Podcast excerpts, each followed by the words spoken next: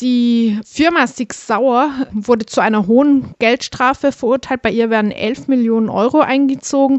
Die direkt beschuldigten Personen sind zu Bewährungsstrafen verurteilt worden. Auch sie müssen jeweils Geldauflagen bezahlen. Sind Sie mit dem Urteil zufrieden? Wir sind als Anzeigeerstatter über die Aktion Aufschrei Stopp den Waffenhandel zwiegespalten. Einerseits ist es historisch ein weiterer Schritt nach dem ähm, Heckler- und Koch-Urteil in Stuttgart, dass eine doch exponierte, bekannte international tätigte Waffenfirma wie Sig Sauer nun zu einem Kompletteinzug, Gewinnabschöpfung verurteilt wurde, sodass das Signal wirklich deutlich in die Rüstungsindustrie ist.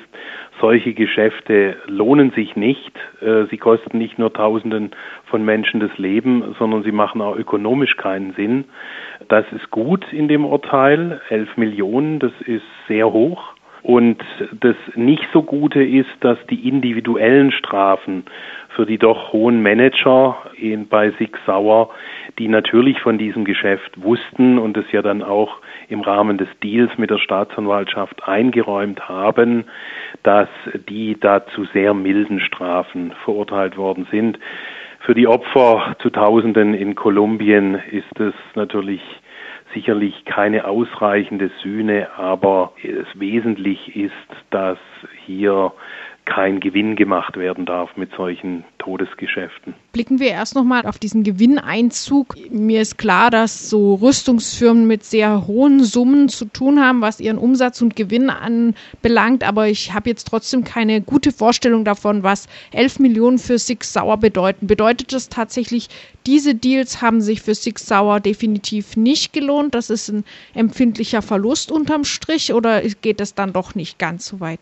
Doch, ich habe mich extra äh, nochmal erkundigt beim Landgericht in Kiel. Die haben das genauso gemacht wie in Stuttgart.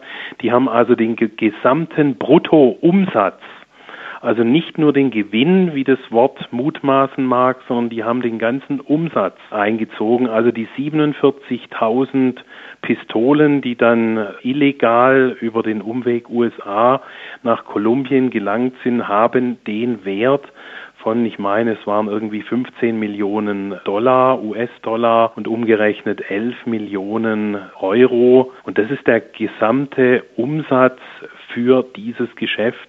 Also was, wer immer es bezahlt hat, Kolumbien, Mafia oder aus den USA irgendwelche Leute, diese 15 Millionen US-Dollar, 11 Millionen Euro sind das gesamte Geschäft. Also da hat Sig Sauer, wenn man die Produktionskosten etc. alles in Rechnung stellt, ein sattes Minusgeschäft gemacht. Mhm. Jetzt noch zur anderen Seite der Medaille, dass nämlich die Beschuldigten nur zu Bewährungsstrafen verurteilt wurden. Das wurde schon gleich am Prozessauftakt so angekündigt und besprochen, wie damals auch Jürgen Kressle im Interview mit uns berichtet hat. Wenn also schon zu Beginn des Prozesses klar war, dass die Angeklagten mit Bewährungsstrafen davonkommen würden, wurde dann im Verlauf des Prozesses überhaupt noch ernsthaft über den Tathergang und vor allem auch über das Ausmaß ihrer Schuld verhandelt? Ja, muss weil es ja nur eine Verständigung zwischen Staatsanwaltschaft und Verteidigung war und das Gericht, dem an der Stelle ja ein Stück auch die Hände gebunden sind. Sie dürfen nicht vergessen, immerhin hat es ein Richter verhandelt, ein Vorsitzender Richter am Landgericht in Kiel, der kurz zuvor aus eigenem Antrieb äh, den Herrn Cohen, einen der Mitangeklagten, jetzt mitverurteilten, hat festsetzen lassen über einen Haftbefehl. Also der war schon gewillt und klar, das ist hier nicht einfach ein Kindervergehen oder Kleingeschichte, sondern das ist eine erhebliche und brutale Straftat. Und deshalb mussten natürlich wieder in einer Art Selbstleseverfahren ganz viele Dokumente gelesen werden. Nach dem sogenannten Deal hat es ja dann auch noch mindestens vier, fünf, sechs Verhandlungstage gegeben, an denen umfassende Beweismittel noch vorgetragen wurden. Sonst darf ein deutsches Gericht auch kein Urteil sprechen. Cohn war der Geschäftspartner von Sig Sauer in den USA. In den der, USA, korrekt. Bei der US-amerikanischen ja. Dependance. Und das Ganze ist ja auch so abgelaufen, dass die Waffen von Sig Sauer erstmal legal in die USA exportiert wurden, dort umetikettiert und dann entsprechend illegal nach Kolumbien. Wie kam es denn überhaupt dazu, dass dieser illegale Teil überhaupt aufgeflogen ist? Das ist nach meinem Kenntnisstand zwei, nennen wir sie mal Whistleblower, obwohl sie das nicht gern hören, beide bei Sig Sauer beschäftigt. Einer hier in Europa und einer in den, in den USA. Und die haben das mitbekommen und haben das eben auch, auch gemeldet. Und wir haben ein schon bestehenden Anfangsverdacht und Ermittlungen, die da in einer anderen Richtung, da war noch Kasachstan-Lieferungen involviert, haben wir dann, als wir die Erkenntnisse über den Regisseur Daniel Harrich, der auch den Film Meister des Todes gedreht hatte bei Heckler und Koch, hat er die Informationen und Recherchen in Kolumbien gefunden, wurden dann auch bestätigt über Ralf Willinger, der bei Terre de Somme arbeitet, dort vor Ort über Projekte von diesen Waffen auch erfahren haben. Also da kam einiges zusammen, sodass klar wurde, wie der Weg gelaufen ist.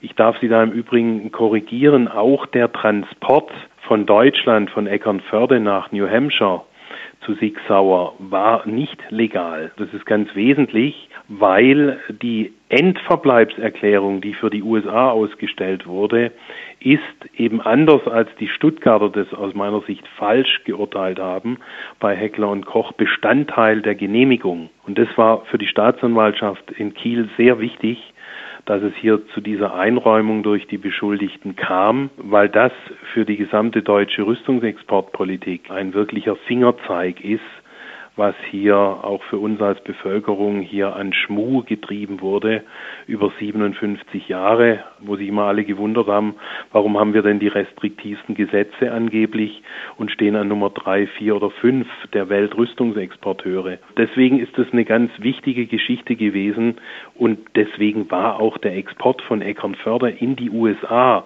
weil man dort schon wusste, die Waffen sind gar nicht für die USA, mit einem falschen End-Use-Certificate sind die auch diese illegal. Der gesamte Export ist illegal. Also legal wäre nur gewesen, wenn die Waffen dann auch in den USA geblieben wären. Genau. Sie haben jetzt gesagt, dass zwei Whistleblower beteiligt waren, Beschäftigte von Sig Sauer. Gibt es denn für solche Fälle vielleicht irgendwelche Unterstützung für, für Menschen, die bei Rüstungsfirmen arbeiten, aber irgendwann mit der Zeit ein schlechtes Gewissen bekommen oder denen was auffällt? Die werden ja dann um ihre Jobs mindestens fürchten.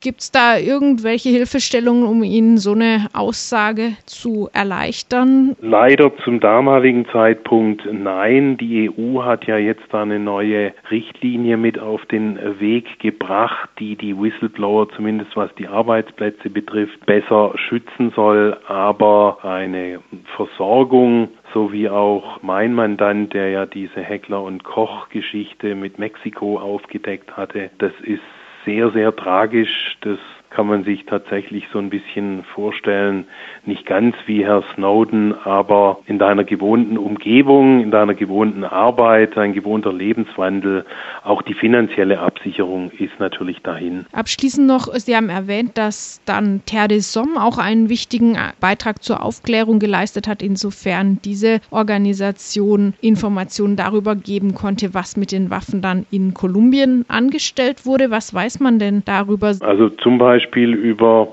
den Ralf Willinger, die haben da auch eine große Studie für Terre de Somme gemacht, weil die mehrere Projekte auch in Kolumbien haben, wo zum Beispiel Kindersoldaten wieder reintegriert werden. Und wenn ihnen dann, wie dort geschehen, kleine Kinder Waffen zeigen, wo sie dann merken, oh, die sind ja wohl in Deutschland produziert worden durch den Stempel zum Beispiel des Beschussamtes Ulm, in dem Fall nicht Beschussamt Ulm, aber andere Beschussämter, also öffentliche Behörden hier in Deutschland, so dass klar ist, ah, die Waffe kommt klar aus Deutschland, dann ja, äh, weiß man, was geschehen ist, wenn dann die Kinder im Laufe dieser therapeutischen Hilfen äh, erzählen, dass sie da auch Menschen umgebracht haben, dann sind es die Berichte, die eben in dem Fall Terre de Somme zusammengestellt hat und wo auch klar wird, dass diese Waffen eben keine Kühlschränke oder keine Möbelstücke darstellen, sondern einfach